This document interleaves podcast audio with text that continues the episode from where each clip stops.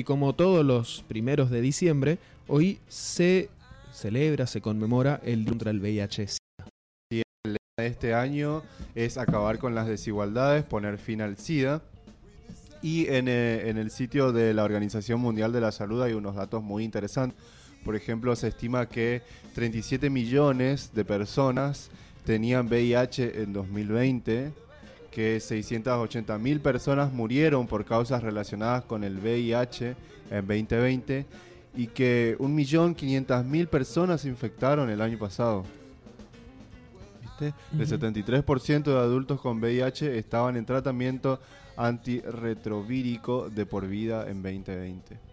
Por eso vamos a hablar con Egitasi, que es docente, especialista en educación sexual integral y coordinador del colectivo ESI.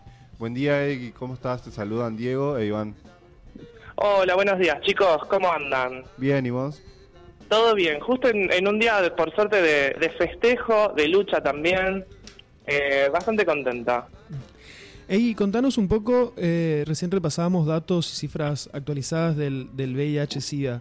Eh. ¿En qué situación se encuentra hoy la, la enfermedad? ¿Siguen aumentando los casos? ¿Está este, relativamente estacionado, digamos? ¿Qué se ha logrado a lo largo de estos años de lucha y concientización respecto a la transmisión de la enfermedad?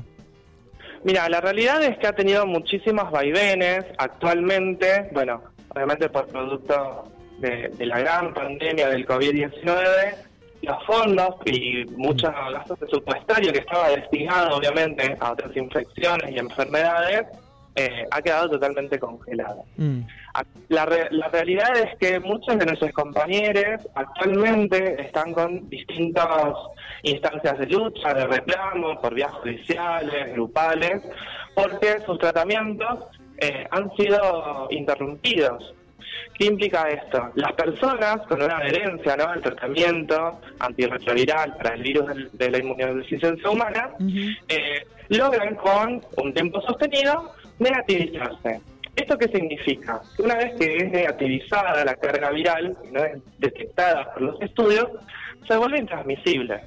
Obviamente, si uno interrumpe este proceso, el virus continúa multiplicándose e implica que eh, pueda llegarse nuevamente a la condición de inmunodeficiencia adquirida, es decir, de SIDA, una manifestación ya de la enfermedad. En estos últimos años, lamentablemente, muchos de nuestros compañeros que tenían estos procesos han adquirido esta condición. Y también me parece que, que es muy importante para, para pensar en este día de lucha esto de que cuando el virus se torna indetectable es intransmisible. La sigla I igual a I es, el nuevo, es uno de los nuevos lemas que lleva la campaña por una nueva ley que en este momento debe tratarse porque puede perder estado parlamentario. Ah, mira, está eh, hay un proyecto presentado, digamos, y no, no se le dio Hay- tratamiento en el año. Hubo un proyecto presentado desde la- en el año 2019, perdió el estado parlamentario, volvió a presentarse hace muy poco, eh, ha tenido eh, un ingreso por la Cámara, pero obviamente, como sabemos, en diciembre vencen los plazos legislativos. O sea que lo que quedan de estos días y en especial este día, que cabe destacar que va a haber grandes concentraciones no solo en el Congreso, sino en distintos puntos del país para reclamar el tratamiento de esta ley que es urgente. La ley actual que nos rige es la ley de SIDA, con todo lo que implica el estigma de esa palabra, Ujú. que es del año 1990. Esto implica que hay un montón de cuestiones de tratamientos que obviamente no contempla. Sabemos, por ejemplo, que se pueden tomar eh, antirretrovirales previos a una posible exposición. Por ejemplo, supongamos que una de ustedes tiene una pareja eh, que, está, que es VIH positiva, pero también podés tomar una medicación vos justamente para disminuir el riesgo de infección. Esto, por ejemplo, el conocido PEP, eh, no está obviamente legislado, ¿sí? Y bueno, queda a criterio de quienes tienen la suerte de tener una obra social, todas las prepagas pueden a- a- acceder a este recurso. Nuestra ley de 1990, como esta medicación, hay un montón de cuestiones que no contempla, como también eh, las vacunas y los tratamientos para las hepatitis virales y la tuberculosis. Claro. ¿Es muy caro el PEP? El PrEP es caro, sí. La medicación del VIH, de los tratamientos antirretrovirales, es sumamente cara. Gran parte de ella es eh, importada. Es por eso que es fundamental la acción del Estado, pensando también que el VIH es una pandemia mundial desde hace 40 años. Nosotros estamos, hace muy poco, eh, estamos atravesando los 40 años de la aparición del VIH. Y piensen esta, esta gran diferencia, ¿no? Pensando en el VIH que fue desde sus inicios adjudicados a, bueno, primero, en principio, el colectivo de personas gays, homosexuales, eh, cómo han quedado por fuera y cómo en dos años de una pandemia como la del COVID eh, se ha hecho tanto despliegue a nivel mundial y de solidaridad y de cooperación justamente para frenarla. Esto tiene que ver obviamente con una mirada que no problematiza el VIH que lo naturaliza para determinados colectivos y que obviamente estigmatiza e invisibiliza.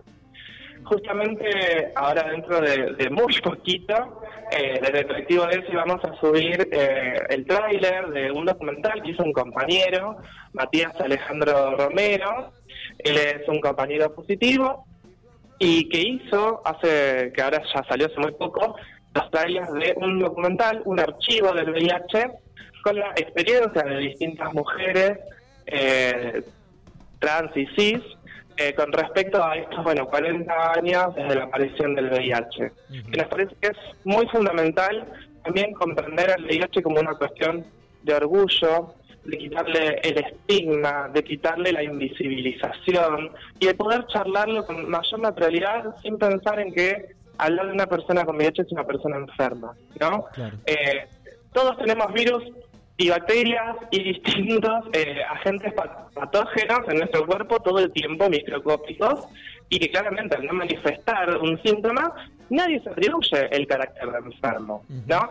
Bueno, el VIH todavía lamentablemente de esas cosas con toda una eh, condescendencia social eh, que implica obviamente falta de oportunidades. ¿Cuánta gente hasta el día de hoy lamentablemente vemos pedir limosna por tener el virus del VIH eh, y no poder acceder a un trabajo, ¿no? La falta también de, mm, privacidad que hay sobre el, el diagnóstico. Exactamente, exactamente. Uno que, obviamente, si podemos comenzar a hablar del virus de una manera con la con altura, científica, profesional, porque todavía nos encontramos con estas imposibilidades para, recordemos, un amplio número de la población, no solo mundial, sino también de nuestro país. Claro. Pensar que, bueno, hace 40 años eh, aparecía este, este virus nuevo del cual no se tenía ningún tipo de, conocimiento de, y primaron los prejuicios antes que la, la, ciencia o, el, o ver, el espíritu de, de, intentar descubrir primero o entender el, qué estaba pasando.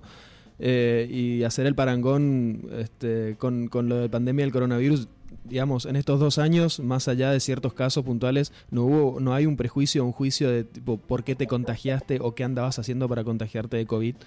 Eh, como si lo hubo y en, hasta en ciertas, ciertas mentalidades sigue habiendo, por ejemplo, con enfermedades de, transmisión sexual, eh, en el caso del, del SIDA también, ¿no es cierto?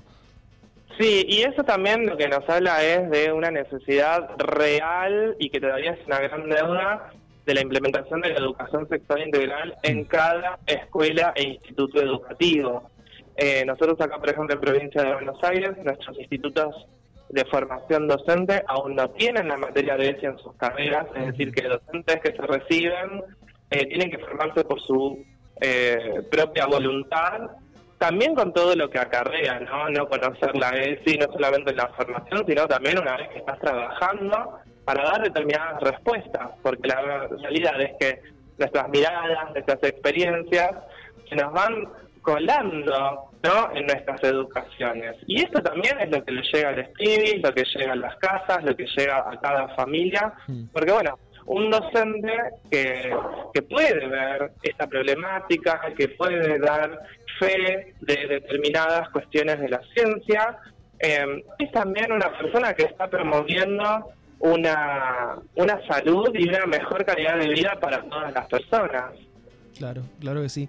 Y además eh, la educación sexual integral es, este, abarca muchísimos aspectos, digamos, eh, de, la dignidad humana, no, no, no solamente en cuanto a prevención de...